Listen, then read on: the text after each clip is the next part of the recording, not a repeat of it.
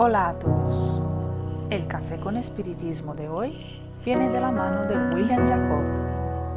¿Quién nunca ha escuchado las expresiones es necesario reinventarse o me estoy reinventando? Pues eso, ellas nunca tuvieron tanto sentido y nunca fueron tan necesarias como en la actualidad.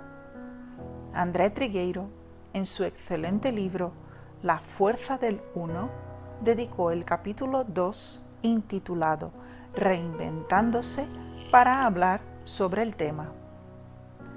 André inicia este capítulo llamando la atención para la dificultad que tenemos en ejecutar los cambios necesarios.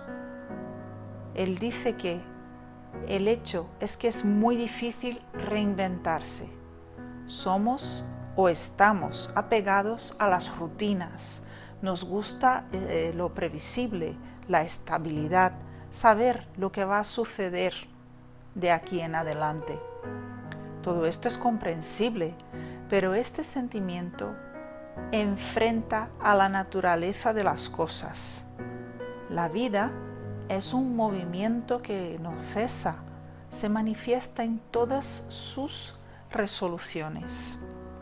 Estamos inmersos en un universo en que nada es estático, todo es dinámico y nos invita constantemente a la acción. Esta reflexión de Trigueiro tiene mucho sentido.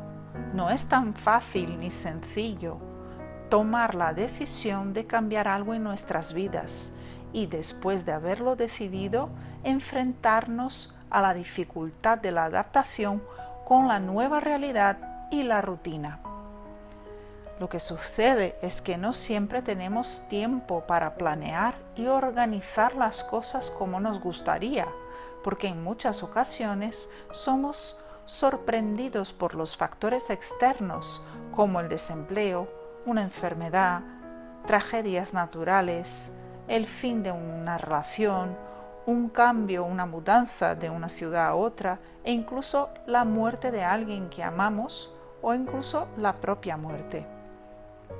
Estos desconforts nos, nos llegan a nosotros, pobres o ricos, famosos, anónimos, hombres, mujeres, en fin, todos necesitamos aprender y aceptar y comprender que la adaptación a una nueva realidad es una necesidad y que será menos doloroso en la medida en que somos capaces de alimentar la esperanza de días mejores aliado a una postura activa de la transformación de aquello que nos molesta.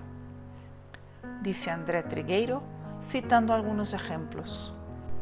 Quien pierde el trabajo tiene la oportunidad de reinventarse profesionalmente y muchas veces descubre en un nuevo oficio una vocación genuina que le permite desarrollar creativamente nuevas habilidades que garantizan el sustento de una, forma placentera.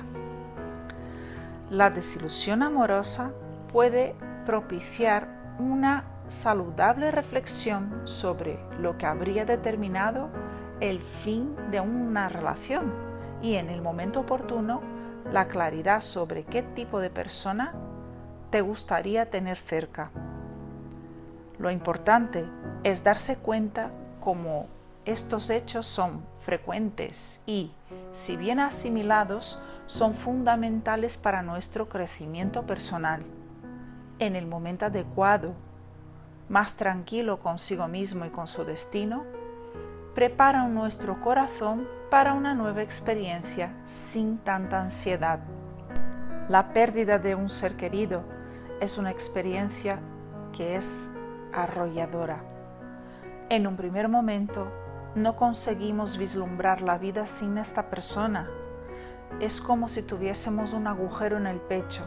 Necesitamos tiempo para rehacernos es el momento del luto, que varía de persona a persona. Curiosamente, la muerte física es el fenómeno más previsible y acertado que existe. Mientras evitemos hablar sobre el tema o sigamos dejando de dar a nuestros hijos una educación que hable de la muerte como algo inerte a la propia vida, la carga extra de sufrimiento seguirá existiendo. La muerte, sin embargo, también nos empuja a una dirección de cambios. Estamos obligados a resignificar la vida sin la presencia de aquel que partió. Y esto sirve de prueba para nuestra autonomía y resiliencia. Estas reflexiones propuestas por el autor son importantes para que miremos en todas las direcciones de la vida en busca de una nueva postura ante las cuestiones que nos molestan. A final de cuentas, como bien dice André Trigueiro, todo conspira en favor de la vida. Aun cuando nos sentimos pequeños, desalentados, desanimados, hay en estas experiencias incluido una invitación a la luz, a la regeneración, a la reconfiguración de nuestro software existencial. Todo lo que sucederá de aquí en adelante valdrá la pena el dolor y el sufrimiento pueden ser pedagógicos. Reinvéntate. Mucha paz y hasta el próximo episodio de Café con Espiritismo.